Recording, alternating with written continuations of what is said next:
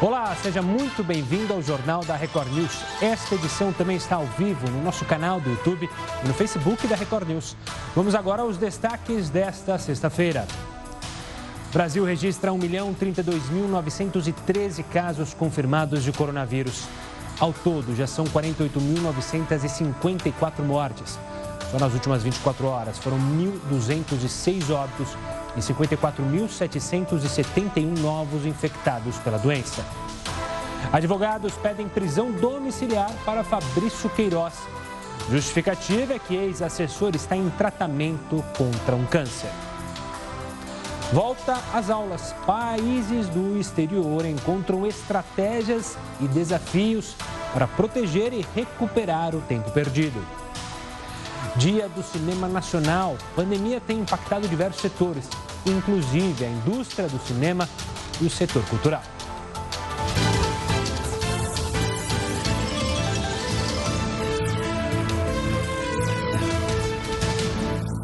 E o Ministério da Saúde publicou no Diário Oficial da União desta sexta-feira uma portaria com orientações para a retomada segura das atividades e também do convívio social. Retomar as atividades e o convívio das pessoas, de acordo com o ministro interino, general Eduardo Pazuello, é uma forma de promover a saúde mental dos brasileiros. Só que para que isso aconteça de maneira segura, o ministério fez uma série de recomendações. Elas são divididas entre os cuidados que devem ser tomados para cada indivíduo e os protocolos que as empresas devem seguir.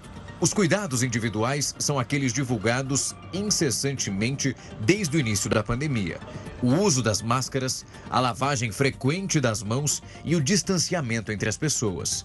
Essas recomendações se estendem para as empresas, que, de acordo com a pasta, devem disponibilizar estrutura adequada para a higienização das mãos e estimular o uso dos equipamentos de proteção. Existem também recomendações específicas para os setores que lidam com o público. Eles devem adotar procedimentos que permitam o distanciamento mínimo de um metro entre as pessoas, reorganizar os espaços para as filas e esperas, implementar barreiras físicas, isso quando a distância não puder ser mantida, e limitar a ocupação de ambientes restritos, como elevadores e escadas. A pasta ainda faz uma série de sugestões para a higienização dos locais acessados pelo público, como o uso de produtos de limpeza aprovados pela Anvisa no início e no término das atividades, o aumento da frequência de desinfecção, a preferência pela ventilação natural e também a manutenção preventiva dos equipamentos de climatização do ar.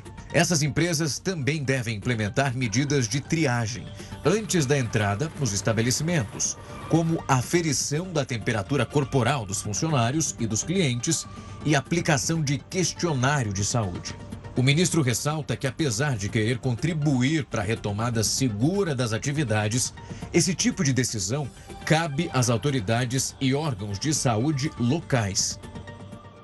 E o prazo para solicitar o auxílio emergencial de 600 reais vai até 2 de julho, segundo o presidente da Caixa Econômica Federal, Pedro Guimarães. Para ter direito ao benefício, é preciso ter mais de 18 anos e ser trabalhador autônomo, informal ou microempreendedor individual. O pedido pode ser feito por meio do site ou pelo aplicativo oficial Caixa Auxílio Emergencial. Quem solicitar até o dia 2 de julho e tiver direito, garante as três parcelas de 600 reais. E por falar em Caixa Econômica Federal, nesta sexta-feira foi liberada a consulta do valor e da data do saque emergencial do FGTS por meio do aplicativo e do Internet Banking. Cada trabalhador vai poder sacar até 1.045 reais de contas ativas ou inativas. Ao acessar o aplicativo ou site, também será possível optar por não fazer o saque emergencial ou por devolver o valor para a conta do FGTS, caso o crédito já tenha ocorrido. Quem escolher não fazer o saque vai ter que informar a Caixa pelo menos 10 dias antes da data prevista para o crédito. As liberações começam pelos nascidos em janeiro, no dia 29 de junho, na conta poupança social digital. Para quem escolher saque em espécie ou transferência, o início será no dia 25 de julho, então anote aí na sua agenda. Na nossa interação de hoje, na nossa pergunta para a nossa live, a gente quer saber sobre uma opinião sua relação ao Chile. O Chile determinou que quem desobedecer à quarentena vai pegar cinco anos de prisão, ou pode pegar até cinco anos de prisão. Na sua opinião, uma medida mais pesada como essa deveria ser usada também aqui no Brasil? Mande sua participação. WhatsApp 11 942 128 782. Pode participar também pelo Facebook. A gente está, daqui a pouquinho está lá na live para ter essa interatividade. E no Twitter, hashtag JRNews. Lembrando que também a gente está ao vivo no nosso canal no YouTube, youtube.com.br Record News. Eu aguardo a sua participação. O presidente Jair Bolsonaro editou uma medida provisória que altera os direitos de transmissão de partidas esportivas. Agora, o único time é quem vai decidir onde o jogo pode ou não ser transmitido. Você vai entender os detalhes sobre esse assunto no próximo bloco. Agora eu te espero na nossa primeira live. Estamos de volta para participar agora com o Heródoto Barbeiro, porque o governo conseguiu uma autorização para continuar com a construção da usina nuclear de Angra 3. Vocês lembram dela? O que isso significa? O Heródoto explica para a gente. Antes de mais nada, uma boa noite, Heródoto. Olá, Gustavo. Essa usina aí que nós estamos mostrando, assim, é, ainda em construção, ela começou em 1984. E ela foi construída de 84 e 86 parou. Ela consumiu do nosso bolso, como contribuinte, a fantástica quantia de 9 bilhões de reais. E sabe quantos quilowatts de energia elétrica ela já gerou até hoje? Zero. Nenhuma. Porque ela parou. Bom, ela voltou a funcionar, voltaram novamente a, a construir essa usina, e ela parou de novo em 2015. Mas, bom, mas pelo menos parada, ela não custa muito caro, de fato. Parada, ela custa 36 milhões de reais por mês. 36 milhões de reais custa essa usina parada. E é bom, então é o seguinte, por que, que a gente não desmonta isso aí, né? E vamos embora? Porque foi feito um cálculo, Gustavo, que para desmontar essa usina aí, a gente vai gastar 12 bilhões de reais. Ela custou 9 para não funcionar. Nós vamos gastar 12 para desmontar. Aí iria para 21 bilhões de reais. Olha a quantidade de grana que nós jogamos fora aí nessa usina. Agora, o que mais chama atenção é o seguinte: é que essa usina também foi parar lá na Lava Jato. Por que razão? Porque a Lava Jato descobriu que a grana que foi colocada nessa usina teve corrupção, lavagem de dinheiro e também evasão de divisa, de cara que mandou dinheiro para fora.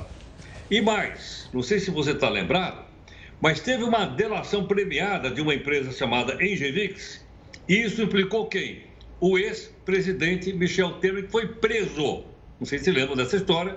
Ele foi preso por causa de suspeita de participação no rolo aí da, da, da dessa empresa. E mais, tem também uma outra empresa, do chamado Coronel Lima, carinhosamente chamado Coronel Laranja Lima, muito ligado ao Temer, que teria pego o contrato, como ele não pôde, ele não tinha conhecimento técnico, passou para a Engevix e a Engevix então faturou tudo isso. Olha, essa quantidade gigantesca de dinheiro de uma usina que devia estar produzindo eletricidade e não está. Vamos ver agora o que vai acontecer, se isso vai à frente ou não. E mais um detalhe, ela não pode nem ser privatizada, porque é uma lei no país dizendo que usina nuclear tem que necessariamente pertencer ao Estado, que pode ser o governo federal, estadual ou municipal, nesse caso aí é federal.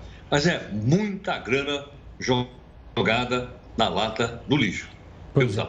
Infelizmente. Heroto, você volta aqui conosco daqui a pouquinho, ainda nessa edição do JR News, para abordar outros temas. Olha, várias vítimas do rompimento da barragem de Brumadinho, em Minas Gerais, ainda não receberam a indenização definida pela Justiça, que deveria ser paga pela Vale. Além disso, as famílias também estão encontrando dificuldades para pedir ajuda à justiça. Entenda na reportagem.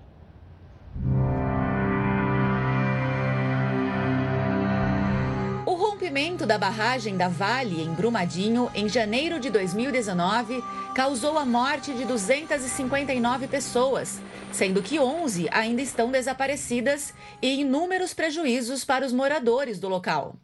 Após meses de conversa, alguns acordos judiciais foram fechados para que a empresa indenizasse e amparasse as vítimas pelo ocorrido. Em um dos acordos, ficou estipulado o pagamento de um salário mínimo aos moradores adultos, meio para cada adolescente e um quarto para as crianças. Além disso, ficou acordado também o pagamento de uma quantia equivalente a uma cesta básica por núcleo familiar pelo período de 12 meses. Mas muitas famílias reclamam que não estão recebendo o auxílio estipulado e não conseguem recorrer à justiça para resolver a situação. Isso devido a uma cláusula do contrato assinado. O juiz justifica essa ausência de acesso de um processo individual para conseguir essa indenização é, tendo em vista que se trata de um acordo onde somente é, ficou pactuado que somente os órgãos públicos poderiam cobrar essa prestação da Vale e isso tem causado um grande descumprimento dessa decisão. A Vale ainda é acusada de não ter pago outros tipos de acordo realizados com vítimas da tragédia ocorrida em Brumadinho. Esses descumprimentos geraram uma série de reclamações e protestos que foram interrompidos porque, na última semana, uma juíza da cidade de Mariana proibiu protestos na porta da mineradora. Neymar perdeu uma disputa judicial e pode ter que pagar 40 milhões de reais ao Barcelona. Pois é, o atacante queria receber um bônus de renovação de contrato de quase 260 milhões de reais, feito pouco antes da ida para o PSG da França. O Barcelona alegou que ele não cumpriu o acordo. O Tribunal Espanhol deu parecer favorável ao clube e ainda obrigou o Neymar a pagar 40 milhões de reais ao ex-clube. O jogador ainda pode recorrer da decisão. E nesta sexta-feira é comemorado o Dia do Cinema Nacional, mas o setor está sofrendo por causa da pandemia. No próximo bloco, você vai ver quais as estratégias estão sendo adotadas pela indústria cultural para tentar sair dessa crise. Não sai daí, nós vamos para mais uma live. O presidente Jair Bolsonaro editou uma medida provisória que altera os direitos de transmissão ou reprodução de partidas esportivas. Para explicar essas mudanças trazidas pela MP, eu vou conversar com Eduardo Carleso, advogado especialista em direito esportivo. Eduardo, obrigado pela participação aqui conosco. Para o pessoal que não entendeu ainda o que é essa alteração, explica para a gente o que de fato com essa medida pode ter sido foi alterada nessa questão de direitos de arena, de transmissão?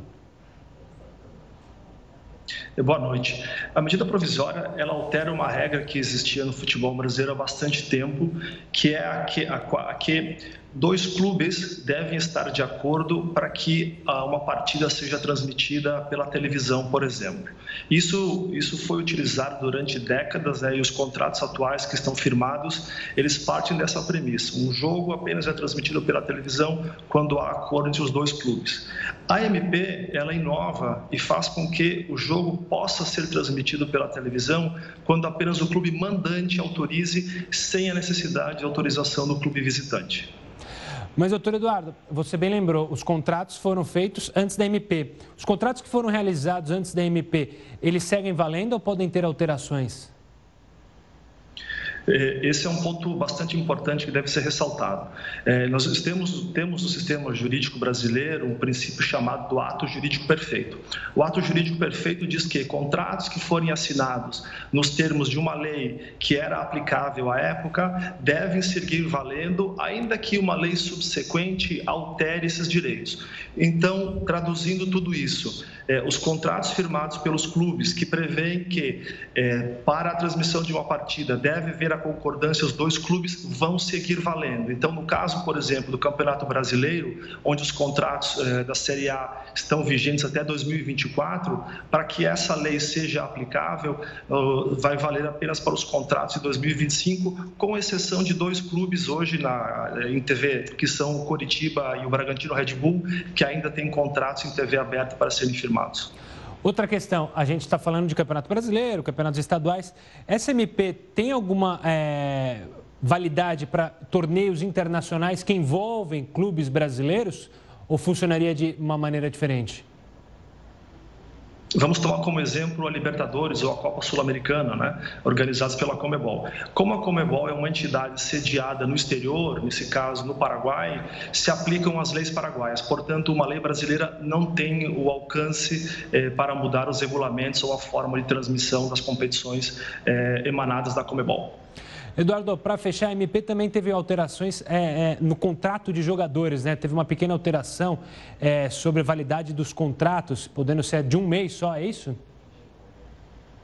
É, MP ela vai no sentido de capacitar os clubes de completarem as competições, né? porque vários dos contratos dos atletas, especialmente nos regionais, os estaduais, já terminaram e o prazo que a Lei Pelé estipula como prazo mínimo hoje é de 90 dias. Portanto, é, se baixou o prazo mínimo para 30 dias justamente para dar aquele gazinho final para que os clubes firmem contratos por um prazo pequeno e acabem as competições. Eduardo, é, só para confirmar, a MP ela tem a validade, uma validade até que o Congresso é, valide.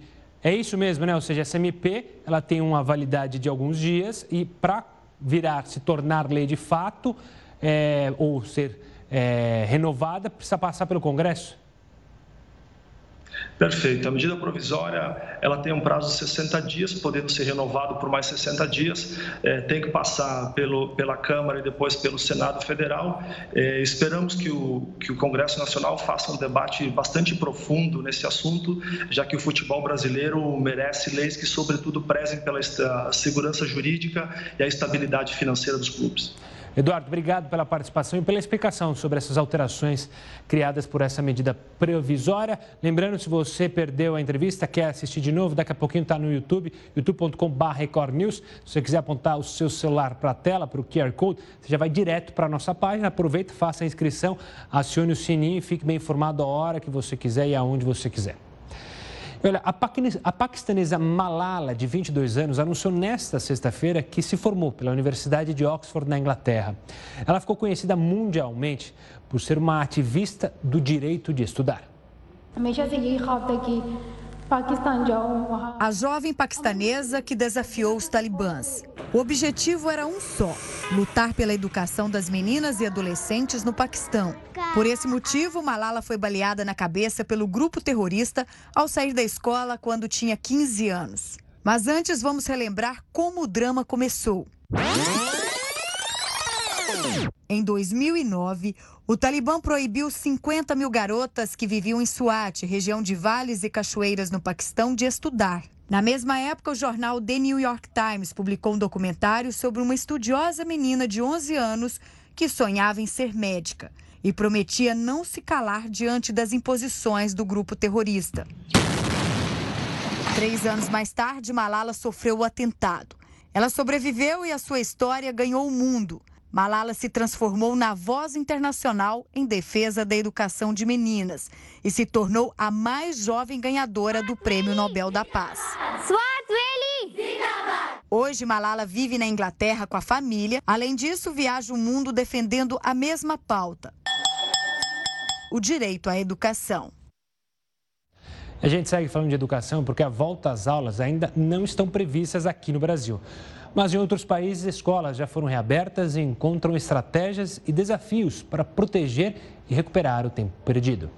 Assim que começou a flexibilização do isolamento social, países decidiram voltar com as aulas presenciais. Os pais dos alunos estão aprendendo a lidar com o medo de expor as crianças a um certo risco.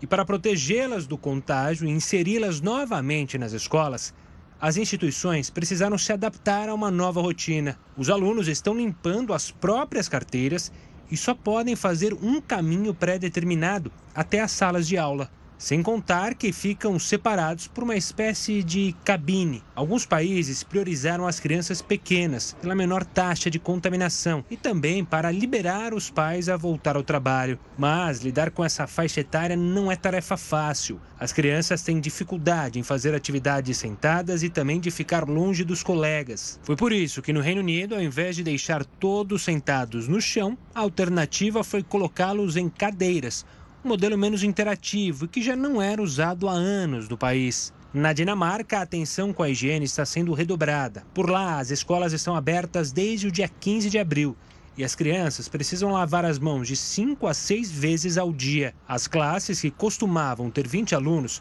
foram divididas em duas e só comportam 10 crianças. A hora do recreio também precisou ser modificada. Agora, os alunos só podem brincar em grupos de quatro crianças no máximo e cada um traz a própria refeição de casa. Além da preocupação física, a volta às aulas pode trazer questões psicológicas que precisam ser tratadas. De acordo com a Fundação Britânica de Saúde Mental, muitas famílias passaram por momentos difíceis, como a perda de entes queridos ou até mesmo dificuldade financeira. Por isso, ficou recomendado que nas aulas as crianças falem sobre o que estão sentindo e também passem por conversas individuais com educadores. Apesar da insegurança, a retomada tem sido defendida por muitos especialistas. No relatório Estratégias para a Reabertura de Escolas, feito pelo Unicef, os organismos afirmam que quanto mais tempo as crianças ficarem fora da escola, menor é a probabilidade de que elas retornem. E isso pode acontecer porque as crianças expostas à situação mais vulneráveis já têm cinco vezes mais probabilidade de não estar na escola em comparação com aquelas que vieram de famílias mais ricas. No Brasil, as secretarias estaduais de educação ainda não têm previsão de quando as aulas presenciais vão retornar, mas órgãos afirmam que estão trabalhando com estratégias sanitárias, financeiras e pedagógicas para implantar as medidas assim que as escolas forem liberadas. O Ministério Público Federal pediu que a Secretaria do Esporte informe se foram concluídos os estudos sobre as arenas construídas para a Olimpíada do Rio de Janeiro. O Heroto vai entrar aqui de novo com a gente para contar que fim teve o legado, afinal, dessa Olimpíada que nos custou os olhos da cara, como diria o outro. Custou realmente. Olha, Gustavo, é uma concorrência desleal. Você mostra coisa bacana, mostra Malala, mostra as crianças voltando para só vem aqui para falar que a gente que pegaram a grana do nosso bolso. Agora há pouquinho falei que essa usina nuclear que não funciona leva 31 bilhões de reais. Mas se você acha pouco, sabe quanto é que nós gastamos na Olimpíada de 2016? Manda. Nós gastamos 38 bilhões de reais.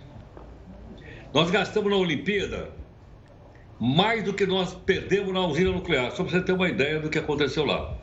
E mais, agora as pessoas estão procurando o seguinte, mas e aí? Estão aproveitando os estádios? Estão aproveitando... Cadê as piscinas? Foram desmontadas. Eu fui saber hoje, cadê as foram desmontadas? Em suma, aquilo tudo está se perdendo rapidamente. E outra coisa que me chamou também bastante atenção foi o seguinte, é que no meio desse projeto, eles também reformaram o Maracanã. O Maracanã ia custar 750 milhões de reais, custou 1 bilhão e 200 dessa história aí da, dessa história da Olimpíada. Agora, sabe quem estava na jogada? A Odebrecht. Bom, se tem Odebrecht, tem Lava Jato. Tem Lava Jato, um monte de gente está sendo processada. Alguns foram parar na cadeia por causa desses 38 bilhões de reais. Mas você sabe o que me chamou a atenção aqui também? É o seguinte: tem um velódromo lá, você sabia ou não? É, ela ainda existe? É, tem o velódromo. A gente correu lá em Tatuí. Eu fiquei sabendo que esse tal velódromo, ele custou simplesmente é, uma grana preta. Por quê? Porque a madeira desse, reló, desse velódromo, ela veio da Europa. Sabe quanto é que custa por mês para manter esse velódromo lá? 11 milhões de reais. Eu, eu, fui ver, eu fui ver aqui, 11 milhões. Sabe por quê? Porque como a madeira veio do norte da Europa e uma região fria, ele tem que ser mantido, tem que ser mantido refrigerado. Não é maravilha?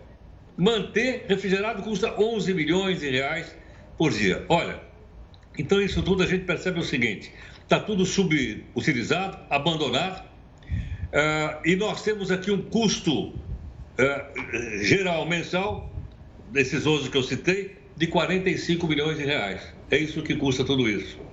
Então você veja que nós temos realmente, olha aí, ó, uma prática extraordinária de jogar dinheiro fora. Aí falta dinheiro para tudo. Claro, eu jogo fora 31 bi lá na usina nuclear e jogamos fora 38 bi no tal do, da Olimpíada, que resultou muito, mas muito pouco mesmo para o nosso país. Por isso que eu estou falando. Eu venho aqui trazer uma notícia e você fica aí com as boas notícias. Não, mas eu vou lembrar uma má notícia também. E no Rio de Janeiro ainda querem lá usar um terreno em Marechal Deodoro para construir um autódromo para receber a Fórmula 1, porque o que mais querem é oportunidade de gastar dinheiro, porque aí sempre pode sobrar um troquinho, né, Heródoto? Exatamente. Agora a pergunta é quem paga tudo isso? Adivinha? Nós, eu, você, todo mundo que está assistindo aqui. É.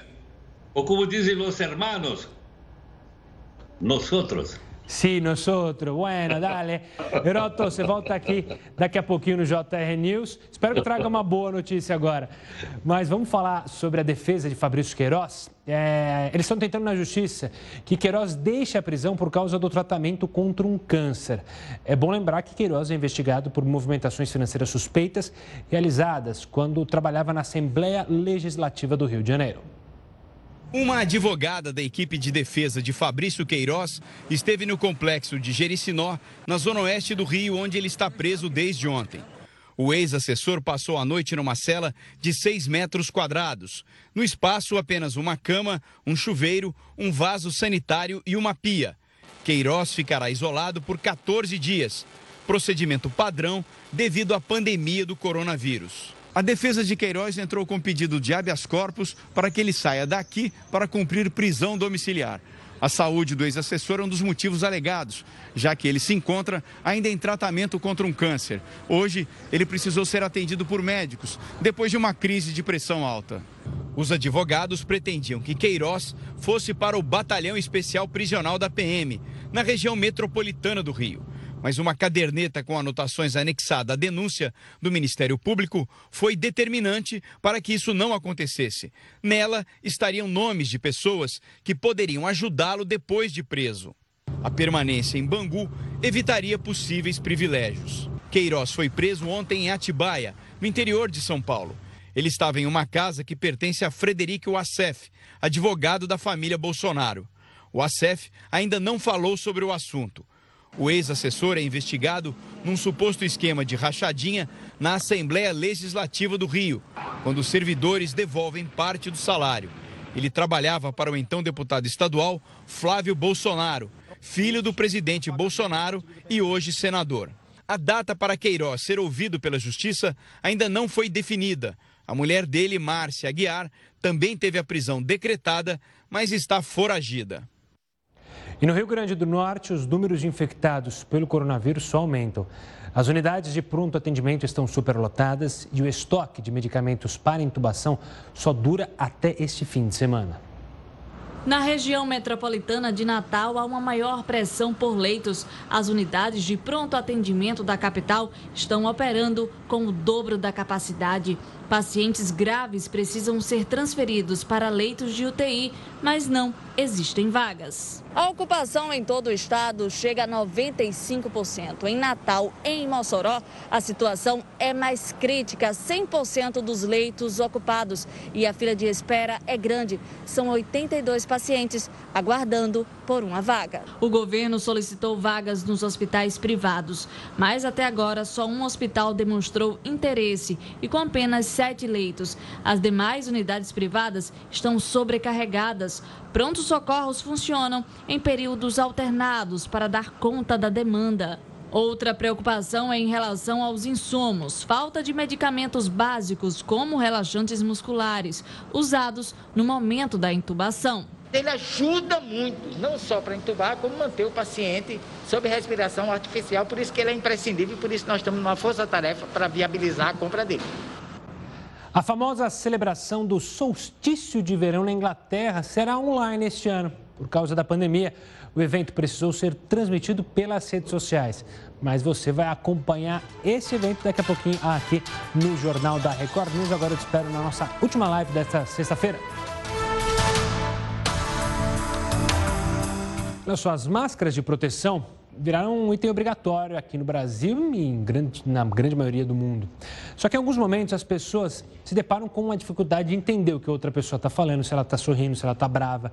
Para conversar sobre essa nova forma de se comunicar, a gente convidou o Vinícius Romanini, que é professor de semiótica na Escola de Comunicações e Artes. Professor, obrigado pela participação, um privilégio poder conversar sobre esse assunto, porque é uma dificuldade. Eu mesmo, e acho que as pessoas também, quando andam na rua, eu, eu adoro sorrir para as pessoas que a gente encontra nos corredores, e aí toda hora eu me deparo. Eu estou sorrindo, mas eu acho que a pessoa não sabe que eu sorri.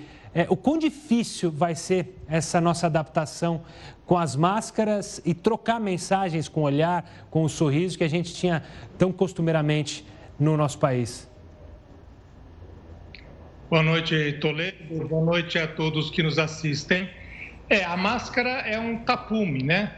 É a primeira vez que na nossa geração a gente tem uma pandemia que nos obriga a usar esse adereço novo e ele realmente tem um impacto importante na maneira como nós comunicamos, porque boa parte da nossa comunicação é feita pelas expressões faciais.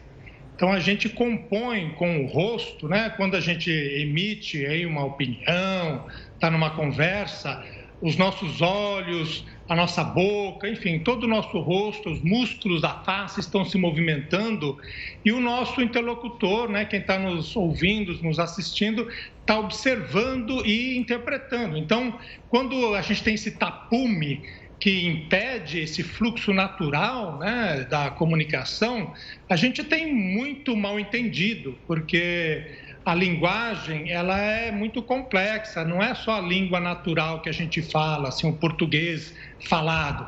A linguagem envolve o corpo, né? O corpo todo se expressa. Obstáculos na comunicação, como a máscara, ou mesmo o isolamento social que nos distancia das pessoas, isso faz com que a comunicação realmente fique bastante prejudicada e a gente vai ter que se adaptar. Novas formas de interação, de comunicação precisam ser pensadas a partir desse novo obstáculo, né? que é imprevisto, mas é o que a gente tem para hoje. A gente tem que trabalhar com essa realidade. E professor, essa nova forma de se comunicar, você falou dos nossos olhos os olhos terão uma importância cada vez maior, já que a gente fica com a máscara toda tapada. Os olhos ainda é, estão de fora. A gente vai ter que sorrir mais com os olhos, por exemplo? É, a gente presta atenção, já que muita coisa do rosto está impedido, né? A gente não tem acesso, então os olhos passam a ser um mensageiro, né? A gente, eu percebo, por exemplo, se a gente pega a indústria da maquiagem, o rímel ou as maquiagens que estão mais associadas a, aos olhos, eles estão em alta. Por quê? As pessoas percebem que ah, elas precisam intensificar a forma de comunicação por meio do olhar. Então, isso é natural. Onde há uma obstrução, né, uma restrição, existe, por outro lado, a possibilidade de a gente intensificar aquilo que não foi obstruído. Se o olho não foi obstruído, então rir com os olhos, mostrar é, espanto com os olhos, né? mostrar desconfiança com os olhos, é claro que isso passa a ser uma forma natural de compensação. A gente compensa por meio do, dos olhos que estão à vista, né?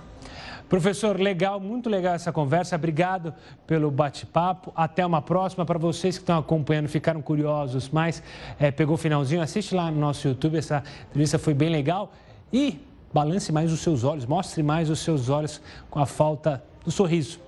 Vamos falar com o Heródoto de novo? Taxa básica de juros, o Heródoto adora esse tema, mais conhecida como Selic.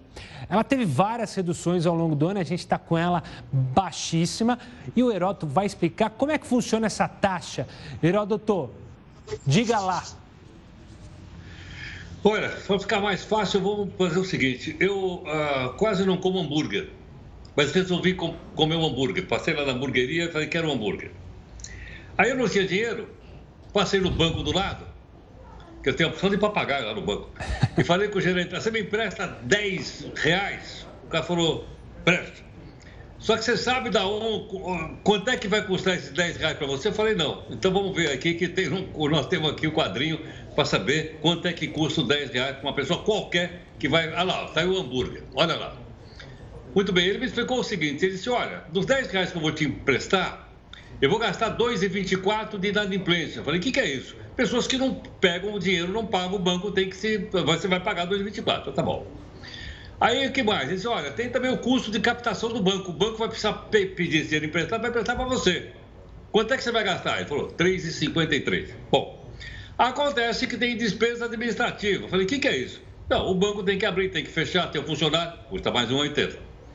Aí, volta um pouquinho para trás da telinha anterior, só para eu completar aí. Aí ele disse o seguinte, só que eu tenho que pagar um imposto tem imposto e tem o fundo garantidor de crédito. Falei, quanto é que vai custar para mim isso? Mais 1,25. Falei, espera um pouco. Mas o banco não vai ganhar nada? Olha, o banco ganha pouquinho. Olha o nosso lucro, R$ 1,18. Então, virando a página, o que, que o gerente me contou? Ele me contou o seguinte, que só com esses insumos eu vou pagar R$ 6,47 pelos 10 que ele vai me emprestar. Tá aí, ó, para fazer o hambúrguer. Eu vi isso aqui no Infomoney. E agora, finalmente, para a gente saber quanto custa esse dinheiro, é não é? Todo esse hambúrguer custa 10 reais. Então, por aí você veja o seguinte: veja a quantidade de coisa que se paga quando se impede o empréstimo. Estou brincando com 10 reais aqui, mas podia ser mil reais, ou poderia ser 100 mil reais na compra de um imóvel. O, o volume, o percentual é o mesmo. Então, por isso é que o, o, o, crédito é tão caro. É claro, eu sei que tem um oligopólio de banco, tem só cinco bancões, etc, etc. Mas esse cálculo que você vê aí é um cálculo feito por todos os bancos. Então, por isso é que o crédito é tão caro no nosso país. Tá certo, Heroto, obrigado pela participação. Vá começar. Só uma, só uma, coisa, só uma coisa, só uma coisa. Depois que eu vi esse crédito aí, eu nem comi mais esse tal de hambúrguer aí. É isso que eu ia falar. Eu ia falar para você comer o hambúrguer, senão vai esfriar. Mas já que você não comprou, então é, é melhor passar fome hoje à noite. Forte abraço, Obrigado. Bom, vamos falar do Senado. O Senado marcou para semana que vem, terça-feira, exatamente, a votação para discutir o adiamento das eleições municipais que deve, ou deveria, vamos dizer assim, acontecer em outubro deste ano. Existe a possibilidade de mudança por causa da pandemia do coronavírus. Tem uma proposta de emenda à Constituição pede que as eleições aconteçam depois que for registrado o achatamento da curva de contaminação. Especialistas da área médica, ouvidos pelos senadores, estimam que isso pode acontecer apenas no mês de setembro. E o presidente Jair Bolsonaro escolheu o ator Mário Frias, a gente já tinha adiantado, para a Secretaria Especial da Cultura. O ator substitui a atriz Regina Duarte, que deixou o cargo há cerca de um mês. A nomeação foi publicada agora há pouco no Diário Oficial da União. Frias tem 48 anos de idade e é o quinto secretário de Cultura do governo federal em 17 meses. A gente segue falando nessa toada de cultura, porque nessa sexta-feira é comemorado o dia do, dia do Cinema Nacional. Só que a pandemia tem impactado diversos setores, inclusive a indústria do cinema e o setor cultural como um todo. Para falar sobre isso, converso agora com o Leandro Valiati, especialista em economia cultural. Leandro, obrigado pela participação aqui conosco. É, eu não sei dizer se é o setor mais afetado, porque a gente tem o setor de turismo, setor das companhias aéreas, mas o setor cultural, ele sofreu uma devassa enorme com a pandemia do coronavírus. Estou correto em dizer isso? Boa noite, muito obrigado pelo convite. Certamente é um dos setores mais que proporcionalmente afetados do que os outros setores da economia, sobretudo porque são atividades que envolvem uma intensa atividade social. Uh, e nesse contexto da pandemia, tudo que nós não temos é uma atividade social. Então, portanto, você vê que a cultura é mundialmente um setor muito afetado e um setor que precisa, sim, muito suporte de políticas públicas para sobreviver a esse período. Falando em políticas públicas, é... você tem sentido falta de políticas públicas, principalmente das questões é, das secretarias estaduais, secretarias municipais, para ajudar? Porque, me corrija também se eu estiver errado, muitos profissionais da área cultural são aqueles profissionais freelancers, né? Ou seja, eles não têm um contrato, uma CLT. Eles estão sofrendo demais, não? Exato. E nós precisamos pensar em como aprimorar o nosso ecossistema nacional de políticas públicas. Isso envolve, como você muito bem falou, políticas estaduais, políticas municipais e um aprofundamento das políticas federais também. O, a, a pandemia pegou o setor cultural brasileiro no momento em que a situação não era de fato boa, seja pela crise econômica, seja pela necessidade de reconstrução das nossas políticas de longo prazo. O setor ele vem, uh, vinha num momento muito deficitário em termos de uh, possibilidade de sustentabilidade econômica. E eu acredito que é o momento, sim, de pensarmos numa política pública, sobretudo porque a cultura e a arte são setores que vão liderar a retomada mundialmente por outras características. E o Brasil não pode, de fato, ficar atrás nesse sentido. Leandro, a gente está vendo imagens aí na tela justamente do cinema drive-in, algo que fez sucesso lá atrás, década de 70, e agora volta. É um respiro. É, como você enxerga essa possibilidade, essas novas ideias para tentar dar justamente respiro a essa área? O cinema, ele é, tradicionalmente, ele é sempre protagonista dos avanços tecnológicos uh, na economia da cultura. Uh, por exemplo, uh, você tem as plataformas de streaming agora que oferecem novos canais de disseminação de conteúdo. No entanto, Uh, o cinema também ele é muito concentrado. Hoje já se percebe que nos Estados Unidos, por exemplo, o cinema como nós conhecíamos pré-pandemia e o cinema da sala, aquele cinema do, da, do, do, consumo físico do cinema, ele vai voltar muito transformado, vai ter espaço para as produções realmente muito populares, para os blockbusters, e essas novas plataformas, elas vão ser o espaço onde o conteúdo audiovisual vai circular no mundo. Então, portanto, é muito importante pensar nisso. Mas eu acredito que é necessário também ter mais escala, Gustavo.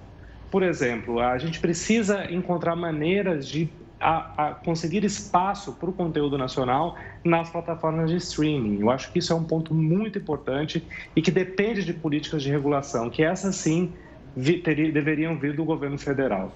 Leandro, quero agradecer demais a sua participação pelo bate-papo. Um forte abraço. Claro que a gente tem que discutir muito cultura, porque é uma necessidade. Você que está aí na sua casa, você está passando por isso, né? O período que você ficou preso em casa, você consumiu o quê?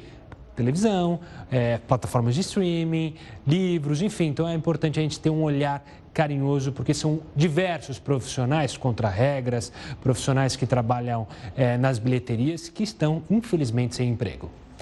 Olha, a famosa celebração do solstício de verão de Stonehenge, pois é, chique, né? Vai ser online este ano.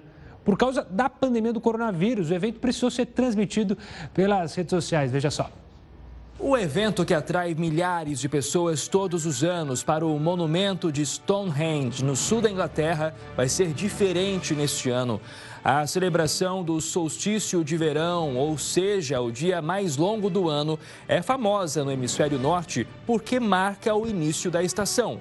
Em Stonehenge é ainda mais especial isso porque nesta data o Sol se alinha perfeitamente ao círculo de pedras. Nos últimos anos, o evento reuniu mais de 20 mil pessoas. O monumento arrancava sorrisos, suspiros e aplausos do público que podia acompanhar de perto a cerimônia. Em 2020, a celebração não vai ser igual aos anos anteriores.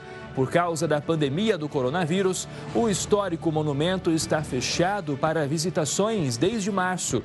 Mas quem quiser acompanhar vai poder assistir de casa. O evento será transmitido ao vivo por meio das redes sociais pela primeira vez na história. Dá até para confirmar presença e comprar itens personalizados. As lives acontecerão em duas ocasiões. A primeira irá mostrar o pôr do sol no dia 20 de junho, às 5 da tarde e 26 minutos, horário de Brasília. Já a segunda exibirá o raiar do dia em 21 de junho, a partir da meia-noite e 52 minutos, também no horário de Brasília. Stonehenge é o monumento pré-histórico mais importante da Inglaterra e sempre foi considerado pelos visitantes como uma das maravilhas do Reino Unido. A estrutura é cercada de mistérios e misticismo, o que atrai milhares de visitantes todos os anos e traz mais motivos para celebrar. Ainda que a visita seja online e cada um esteja onde deve estar. Bom, legal, a gente aqui vai poder acompanhar Stonehenge, esse evento virtual. O Jornal da Record News vai ficando por aqui. Você fica agora com o RN Séries, tem uma ótima noite, um ótimo final de semana. Amanhã estarei aqui com vocês também. Tchau, tchau, um forte abraço.